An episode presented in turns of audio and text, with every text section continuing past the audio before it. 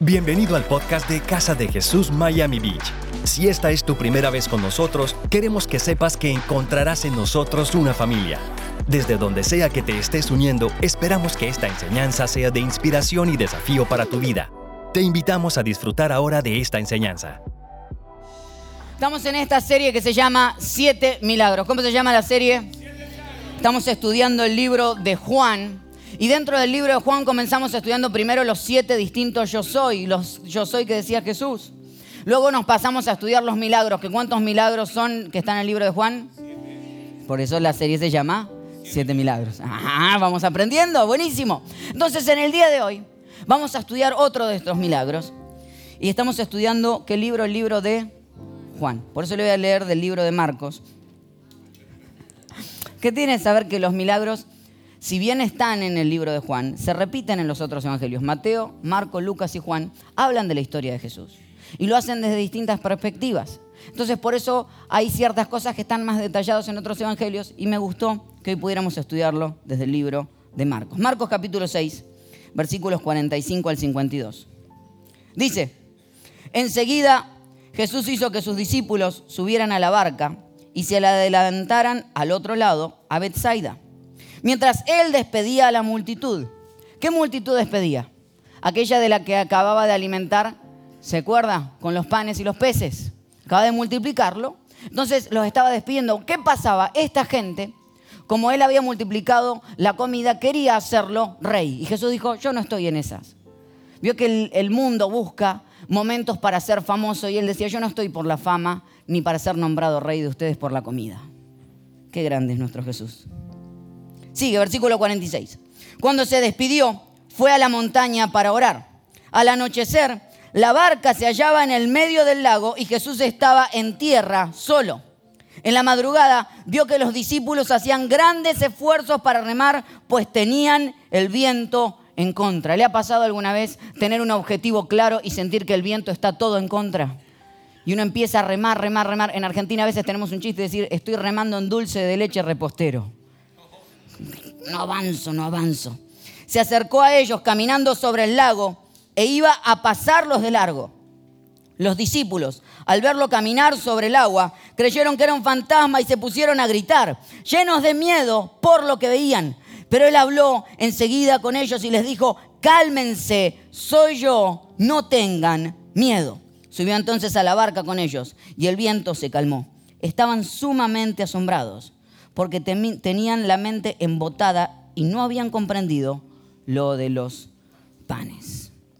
Hay veces que estás en un camino claro a donde vas, pero tienes viento en contra. Y parece que estos vientos te desvían del lugar para donde vas, porque dice que estaban en el medio de la barca y ellos estaban como que hundiendo. Y hay veces que empieza a llover y las tormentas son tan fuertes en nuestra vida que parece que ni siquiera vamos a llegar al otro lado. Esta enseñanza hoy es para aquellos que se sienten estancados y siempre en el mismo lugar. Que han tratado de llegar, pero cada vez que tratan algo se encuentran en el mismo lugar porque sienten que el viento está en contra de ustedes. Esta enseñanza es para aquellos que necesitan aprender, aquellos que necesitamos aprender a reaccionar en el medio de las tormentas. ¿Cómo reacciono cuando estoy en el medio de una tormenta y con el viento en contra? ¿Cómo hablo? ¿Y qué quiere hacer Dios a través de eso? La enseñanza del día de hoy se llama llovidos, pero no ahogados. Vamos a hablar de que puede llover sobre tu vida, pero eso no significa que estás llamado a ahogarte. Hay situaciones en tu vida hoy que son contrarias, pero no te van a destruir. ¿Cuántos pueden decir amén?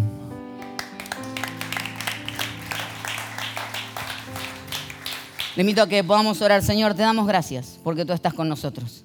Gracias por tu compañía, Padre. Gracias por tu amor.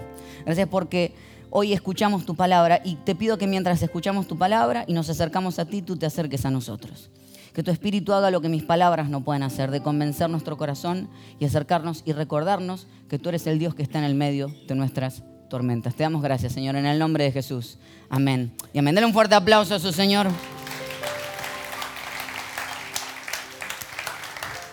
Hace muchos años atrás estaba viviendo en Buenos Aires y Buenos Aires es bastante distinto a Miami por varias cosas, usted ya lo se lo imaginará. Si bien los argentinos creemos que todo se parece a Buenos Aires, no es verdad. Ahora, algo que pasa aquí es que cuando en Miami llueve, uno se da cuenta que el día está soleado y de repente y parece que se cae el mundo a pedazos, ¿cierto? 30 segundos después, otra vez sol. Pero no, en Buenos Aires cuando llueve, llueve. Pues somos así. Entonces llueve y llueve todo el día hasta que uno se ahoga en agua. Entonces recuerdo, usted recuerda la historia, me conoce a mí, gordito, nerd en esa época, yendo a la escuela y para colmo iba en bicicleta a la escuela. Yo llevaba mis proyectos y cuando llevaba los proyectos también los llevaba en bicicleta, así que se imagínese. Pero cuando empezaba a llover, la zona de alrededor para volver desde la escuela hasta mi casa se inundaba completamente. Al punto que uno terminaba pedaleando con el agua a esta altura. Ya era más que una bicicleta, era un bote básicamente en lo que andaba. Entonces trataba de llegar, de llegar. Y recuerdo que una vez, específicamente, quise subirme a la acera, quise subirme de costado, la bicicleta patinó y yo caí de panza al suelo. Proyecto por un lado, yo en el piso. A lo que para colmo sobre esto, pasó una persona por al lado mío y me dijo, levántate gordito, levántate, jajaja. No le voy a contar mi respuesta porque estamos en la iglesia. No estaría bien. Pero me hizo pensar, ¿cuántas veces estamos en un momento difícil y las personas están dispuestas a pasar por al lado nuestro y aunque tener simpatía por lo que nos está pasando no están dispuestos a ayudarnos? Fíjese lo que pasaba en el versículo 48. Vamos a leerlo juntos de vuelta. En la madrugada vio que los discípulos hacían grandes esfuerzos para remar, pues tenían el viento en contra.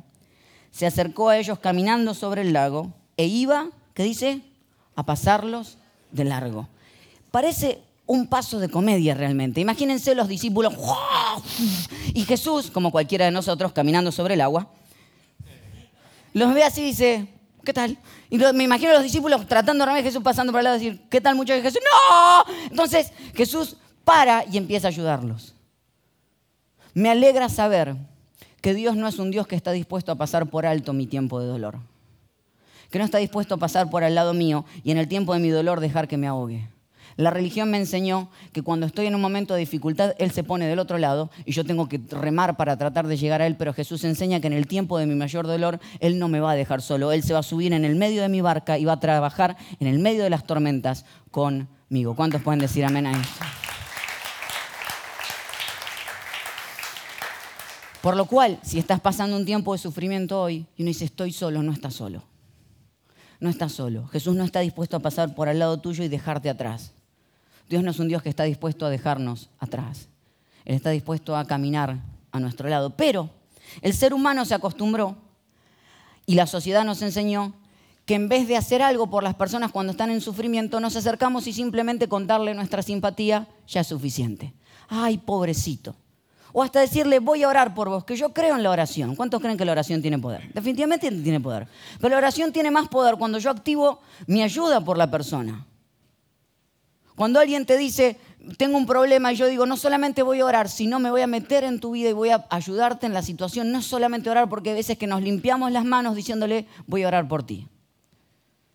Pero el cristiano real es el que activa a través de su oración su ayuda práctica. No hay milagro más fuerte que el que podemos hacer con nuestras manos al, momento de estar al lado del tiempo de dolor con las personas. Pero por alguna razón, aún las redes sociales nos enseñaron que cuando hay algo que está mal, con simplemente darle un like o darle un me gusta ya estamos ayudando. Y dijimos, bueno, a través de Facebook, decimos, eh, quiero parar el hambre en África, y entonces todas las personas les empieza a dar me gusta y queremos decir, ¿qué hiciste? Le di un me gusta.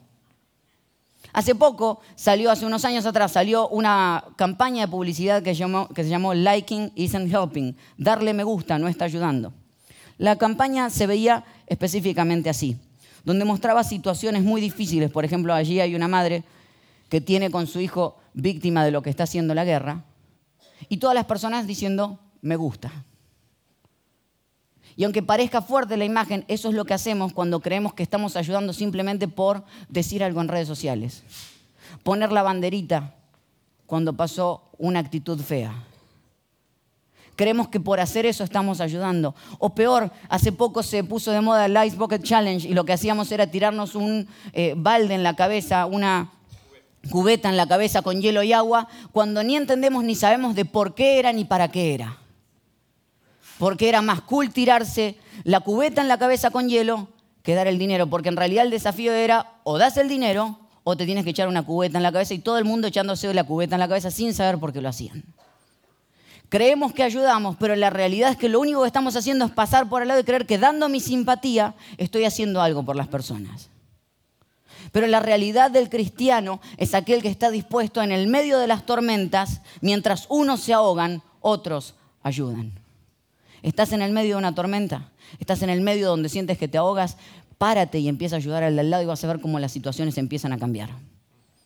No simplemente decirle, tengo simpatía por ti, quiero cambiar las cosas. Hace un par de meses atrás, usted escuchó las noticias donde se encontró un camión, el cual estaba lleno de inmigrantes que habían querido cruzar la frontera de manera ilegal. Y había más o menos unas 29, 39 personas que habían quedado allí adentro. Muchos de ellos, o algunos de ellos, llegaron a morir porque no tenían ni siquiera aire para poder respirar estando en ese camión.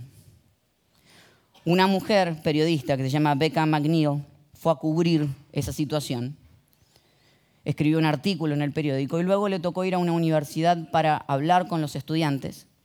Y uno de los estudiantes le preguntó que por qué es que le daba pena a esta gente si en realidad estaban allí porque habían hecho algo ilegal. A usted le sorprenderá, pero la realidad es que muchos de nosotros tenemos la actitud de decir, Él está en el medio de la tormenta porque se lo merece. Y lo que hacemos es que no ayudamos porque ponemos excusas para no hacer las cosas. La respuesta de esta periodista me sorprendió y me encantó y quiero compartírsela. Ella le dijo, el problema es que tú estás confundiendo ley con moral. Y la realidad es que no son lo mismo. Uno no puede mezclar la ley con la moral. Hay cosas que son legales, pero son altamente inmorales. Por ejemplo, la ley no condena que usted engañe a su esposa. Usted no va a ir preso por engañar a su esposa, pero eso es altamente ilegal, inmoral, perdón. Entonces, ¿por qué las mezclamos? Creemos de que no, la ley es la ley y cuando las mezclamos corremos un peligro porque entonces años atrás, cuando era legal tener este, esclavos, pero a la vez era altamente inmoral.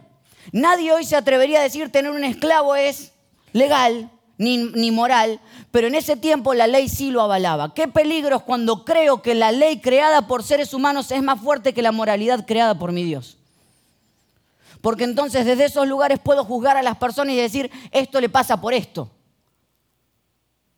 Lo mismo pasa en Rusia, donde hoy por hoy un cristiano no puede ni siquiera compartir su fe a través de un email, a menos que esté adentro de una iglesia. Entonces es totalmente ilegal compartir la fe. ¿Qué vamos a hacer con la gente que dice la ley es la ley? Ah, no, bueno, pero en ese lugar no. Ah, entonces en algunos lugares sí, en otros no. No, el problema es cuando confundimos la moralidad con la legalidad. No es lo mismo. Y el problema más grande es que lo, único que hacemos es que ponemos excusas para no ayudar. Porque interpongo mi excusa y con eso entonces no me involucro. Por eso, este martes, como iglesia, lo que hacemos es que nos juntamos en la noche de equipo. ¿Qué es la noche de equipo? Es un grupo de personas que está dispuesto a salir de su comodidad porque creemos que cambiamos las cosas en el mundo a través de tener una buena expectativa. No, las cosas en este mundo cambian no cuando tengo buena expectativa, sino cuando estoy dispuesto a salir de mi comodidad. Y empiezo a poner los talentos y dones que Dios me puso en mis manos para ayudar a otros. Por eso este martes a las 7 es esencial que tú estés aquí porque me encanta saber que somos parte de un grupo de personas que no estamos listos para apuntar con el dedo, sino que estamos listos para apuntarnos a nosotros mismos, decir, nosotros tenemos la capacidad de arreglar las situaciones que están en el mundo, Dios nos dio dones y talentos, vamos a movernos y hacerlo. ¿Cuánto pueden decir amén? Y son parte de este movimiento. Porque mientras unos se ahogan, otros ayudan. Ahora, fíjese cómo sigue la historia, versículo 49 y 50.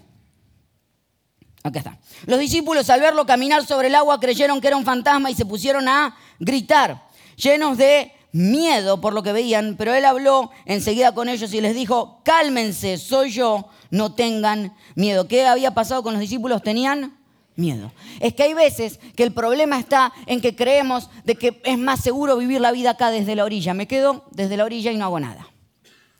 Porque si me meto en el agua voy a pasar tormentas. Quiero informarte que en la vida vas a pasar tormentas y vientos en contra, te quedes o no te quedes en la orilla. ¿Sabes qué es lo peor? Es que puede que te quedes en tu lugar de confort y aún así te llueva.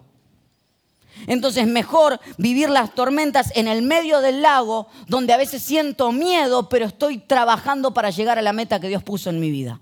Porque el problema es que me quedo en el medio de las cosas y digo, tengo miedo que me pase. El temor lo que hace es decirte, quédate en donde estás. La respuesta del temor es siempre no. Pero si dieras la oportunidad de probar, decir, pero si salgo puede que me, que me llueva, sí. Y es muy posible que te pase. Pero de eso se trata. Probar, intentar salir y creer que en el medio de las tormentas Dios va a estar conmigo. Y creer de que aquellas cosas que puedo hacer, las puedo hacer. Hace un par de meses atrás me tocó estar en un vuelo y cuando empezó el vuelo nos empezaron a avisar de que en algún momento íbamos a tener turbulencias.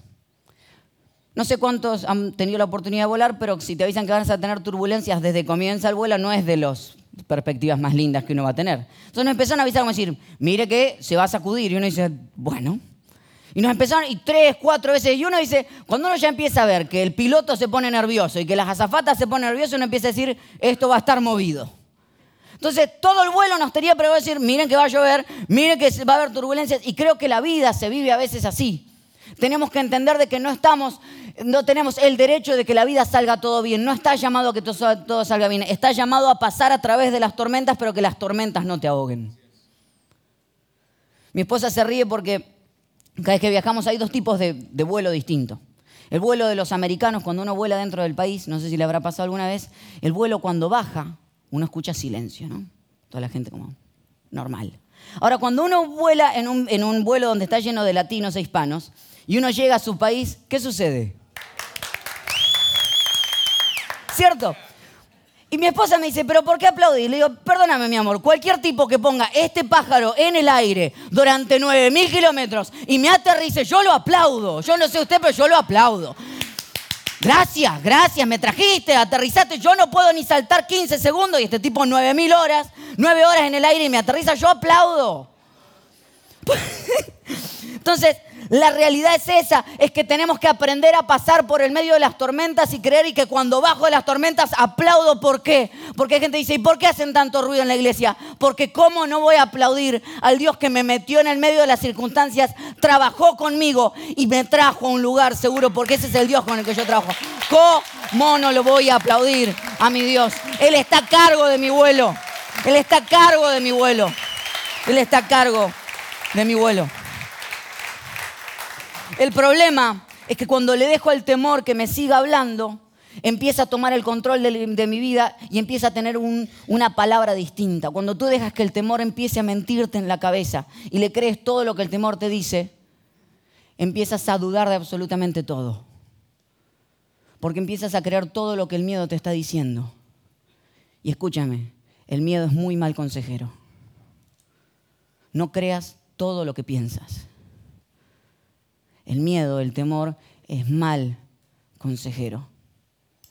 Hace unas semanas atrás, Facebook estuvo haciendo una investigación en la cual puso dos robots, dos computadoras, a chatear y a negociar entre ellas. Se llaman chatbots. Y empezaron a conversar. Y lo que pasó es que luego de que estas dos computadoras estaban negociando por sí mismas, empezaron a hablar en un idioma que el ser humano no puede comprender. Entonces Facebook tuvo que desconectarlas porque les dio temor en lo que estaba pasando. ¿Entiende lo que pasó? Dos robots hablando, construidos por el hombre, empezaron a conversar entre sí hasta que llegó un punto que conversaban en un idioma que el ser humano no comprendía. No es mentira, es así, lo puede buscar. Y empecé a pensar en que el miedo tiene la misma capacidad. Le empiezas a dar posibilidad, lo conectas y empieza a hablar y ya llega un punto donde no lo puedes ni siquiera controlar, sino que él te controla a ti. Cuidado cuando le das demasiado poder al miedo. Cuidado cuando escuchas demasiado tiempo al diablo. Cuidado cuando dejas que Él te hable. cuidado cuando tu corazón se llena de palabras incorrectas porque entonces se está llenando, está tomando el control y está hablando lo que ni siquiera tú puedes hablar. Es muy mal consejero el miedo. Era más fácil quedarse en la orilla. Los discípulos miraban a Jesús y le decían, era más fácil quedarnos ahí. Era más fácil quedarnos donde a Jesús lo, iban a nombrar rey. ¿Por qué no quedarnos? Porque Jesús sabía que aunque, era aunque parecía mejor, su objetivo no estaba ahí. Muchos de nosotros nos acostumbramos a algo que es relativamente, que creemos que es mejor, es más seguro, pero no es a lo que Dios te llamó. Entonces te acostumbras, me quedo aquí, pero el objetivo de Dios está del otro lado. Pero prefiero quedarme en la orilla. Eso no fue lo que hizo Jesús. Dice, mi tarea no terminó aquí, sigue. No creas las palabras del temor. Dios todavía tiene cosas para ti mucho más grandes que las que alguna vez hayas soñado o imaginado. ¿Cuántos pueden decir amén y darle un fuerte aplauso a su Dios? Porque mientras unos se ahogan, otros confían. Mientras unos se ahogan, otros confían. Por último, el problema es que a veces que pierdo de vista por qué estoy haciendo lo que estoy haciendo.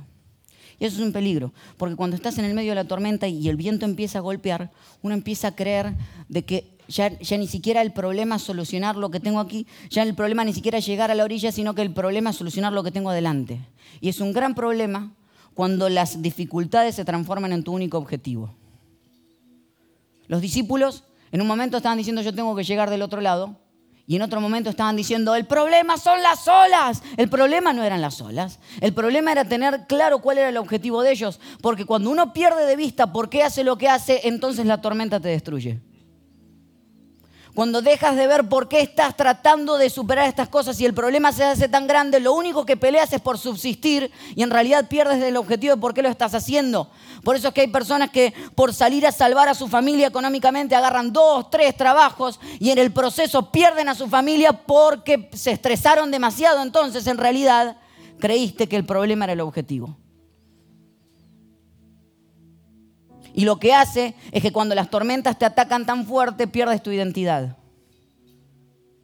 Y ya dejas de ser quien estás llamado a ser porque estás tratando de subsistir. De eso no se trata.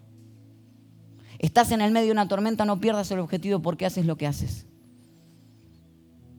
Dios te llamó a algo mejor, no pierdas el objetivo, no pierdas la, la costa del otro lado de tu vista. Porque no hay peor cosa que trabajar sin un objetivo. Cuando yo hablo con madres, yo les pregunto sobre el parto. Y cuando yo hablo sobre el parto, ninguna madre viene y me dice, no, no sabes cuánto dolió. Te hablan de el hijo, del nacimiento. Ahora, dicen que lo más cercano al dolor de un parto para, un hombre, para, para el hombre poder sentirlo es tener una piedra en los riñones. No sé si usted lo sabía. Yo experimenté lo que es una piedra en los riñones, no se la deseo a nadie. Entonces, ahora, lo único que puedo decirle es que duele mucho. El otro dolor no lo conozco, el de parir todavía creo que no, y creo que no lo voy a conocer nunca. Obvio. Pero cuando nos preguntan, no es lo mismo. Porque cuando nace el bebé, lo que pasa es que la madre pasó por dolor, pero el dolor tenía un objetivo, entonces la madre lo único que recuerda finalmente es el objetivo. Cuando tu dolor tiene un objetivo, entonces el dolor no se transforma en el objetivo, sino que tiene un objetivo mayor. Ahora, cuando te pasa como a mí, yo no agarré a la, a la piedra, la guardé y le dije, mirá, se parece a papá. Cuando pierdes de vista por qué estás haciendo lo que estás haciendo, te embarazas de una piedra en vez de un sueño y estás remando en el medio de tu dolor y pierdes el objetivo de por qué haces lo que haces. ¿Cuál era la pregunta de los discípulos? ¿Por qué estamos en el medio de esto? Y cuando recordaron de que estaban haciendo algo que estaba cambiando la historia y Jesús estaba con ellos, de repente tenía sentido. No pierdas de vista el objetivo de por qué haces lo que haces. Porque el día que lo pierdas, dejarás de ver qué es lo que te empuja a hacer las cosas que haces.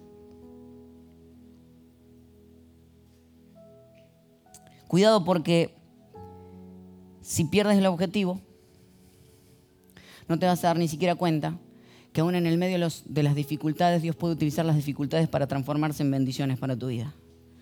Dice que los discípulos tenían viento en contra. ¿Qué tenían? ¿Sabía usted que los aviones para despegar necesitan viento en contra? Entonces puede que hoy te estés ahogando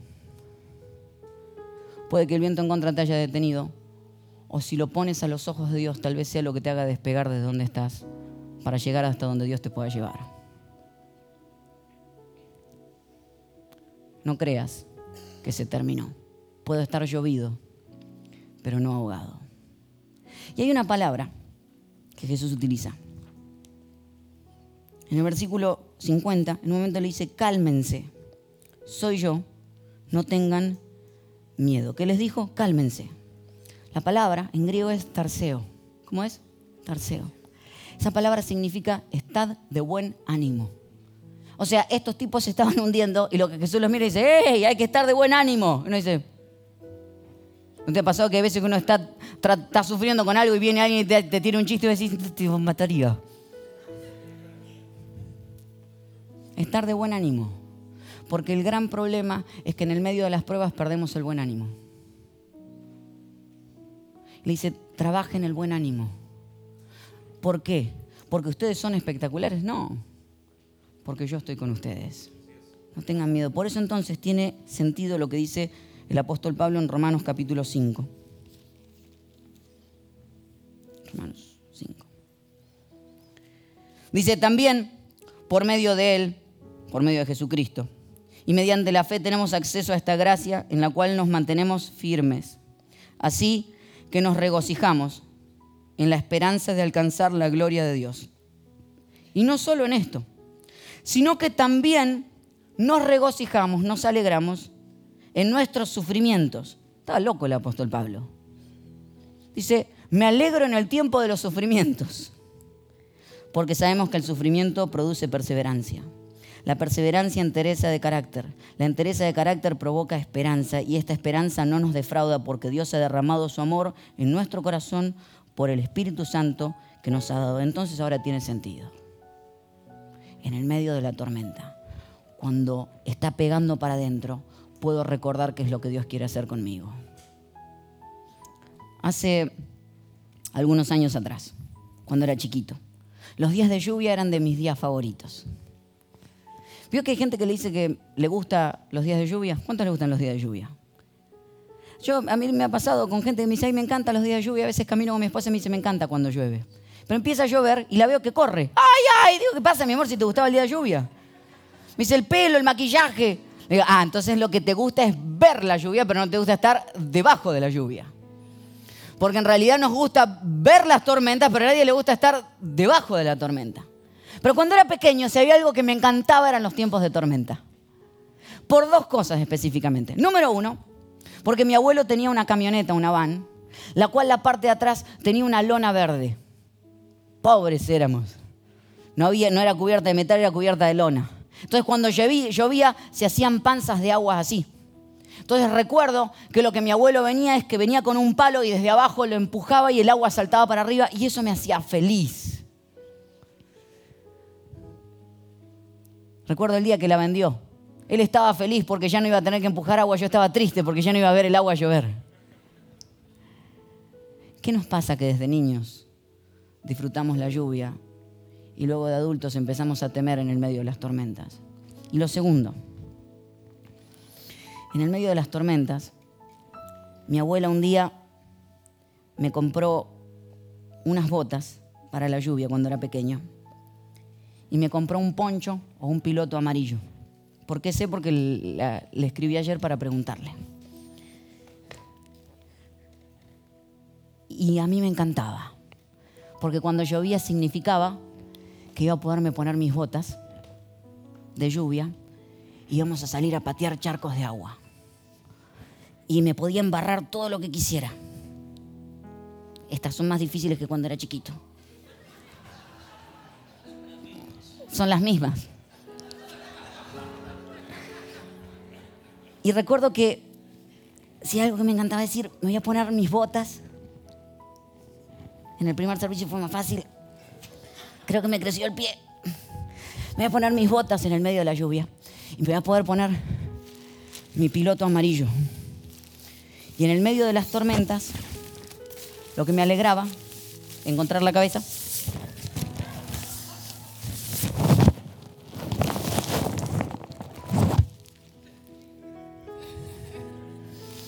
Usted cuando vino hoy a la mañana no pensó que iba a ver al pastor, al pastor vestido con un poncho.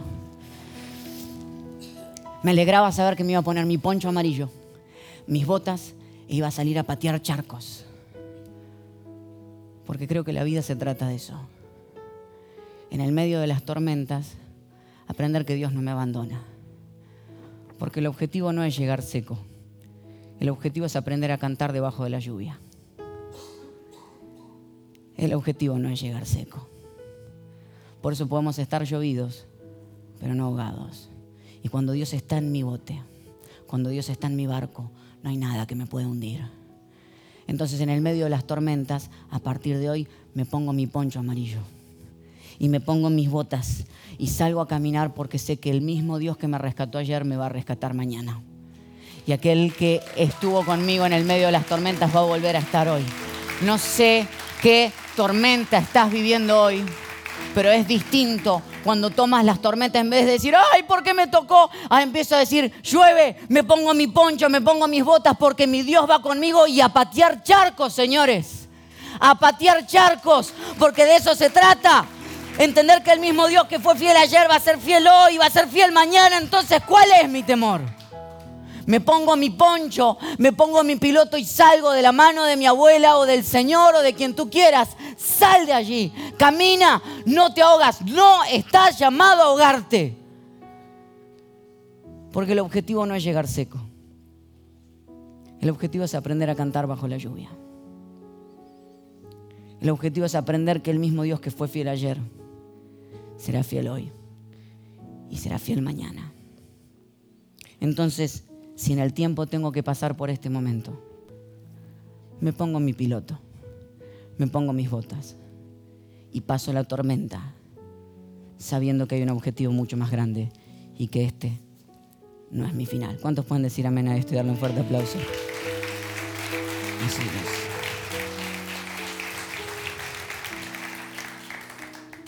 Y no solo esto, sino también en nuestros sufrimientos, dijo el apóstol Pablo porque sabemos que el sufrimiento produce perseverancia. No me muevo. La perseverancia va a producir carácter y el carácter va a producir esperanza y esta esperanza no nos defrauda. Hay otra versión que dice, esta esperanza no avergüenza. No avergüenza confiar en Dios. No sé qué estás viviendo hoy, pero quiero declarar sobre tu vida que no vas a pasar vergüenza. Llovido sí, ahogados no. Te invito a cerrar tus ojos. Señor, te damos gracias porque tú estás con nosotros. Gracias, mi Dios, por tu amor. Gracias, mi Dios, porque tú eres el Dios de amor. Te pido, Señor, que nos recuerdes en el medio de nuestras tormentas que tú caminas con nosotros. Que puede llover sobre nosotros, pero no por eso nos vamos a ahogar. Perdónanos, Señor, por en el medio de las tormentas pensar solo en nosotros. Déjanos pensar en otros. Déjanos disfrutar estos momentos y creer de que tú estás haciendo algo y enséñanos cuál es el objetivo. Así como Pedro, cuando salió de la barca y caminó, y él se hundió porque dejó de verte, no queremos dejar de verte, porque cuando dejamos de ver que tú eres el objetivo de nuestra vida, nos hundimos. Señor, oro por aquellos que perdieron el objetivo, aquellos que han sufrido demasiado en el último tiempo, y aquellos que necesitan recordar que es a través de tu compañía que podemos recuperar el buen humor. Perdónanos, Señor, por perder nuestra identidad, por olvidar quiénes somos. Recuérdanos quién tú eres, Señor. Declaro sobre la vida de mis hermanos que las tormentas no los ahogan. Declaro sobre la vida de mis hermanos que a partir de hoy empiezan a disfrutar lo que están viviendo. Declaro sobre la vida de mis hermanos que hoy es el día del cambio. Señor, declaro que esto no termina aquí porque tú nos acompañas. Declaro que la tormenta se detiene en este momento, Señor, pero nos preparamos para la próxima. Porque si estuviste antes, estarás mañana así como estás hoy con nosotros. Te damos gracias, mi Dios. Declaro sobre nosotros el buen humor, la alegría otra vez la capacidad de recordar que caminas con nosotros en el medio de las tormentas. Te damos gracias, Señor. En el nombre de Jesús. Amén. Y amén. Dale un fuerte aplauso a tu Señor. Gracias por acompañarnos en esta enseñanza de Casa de Jesús. Si esta enseñanza ha sido de ayuda para tu vida, te agradecemos que puedas compartirlo en tus redes sociales y dejarnos tu comentario en iTunes. Para más información de nuestras actividades o para conocer más de nuestra iglesia, puedes ingresar a www.casadejesús.com y seguirnos en nuestras redes sociales. Antes de despedirnos, queremos declarar bendición sobre tu vida. Que el Señor te bendiga y te guarde, que Él haga resplandecer su rostro sobre ti, que tenga de ti y de nosotros misericordia, y que ponga en tu vida paz.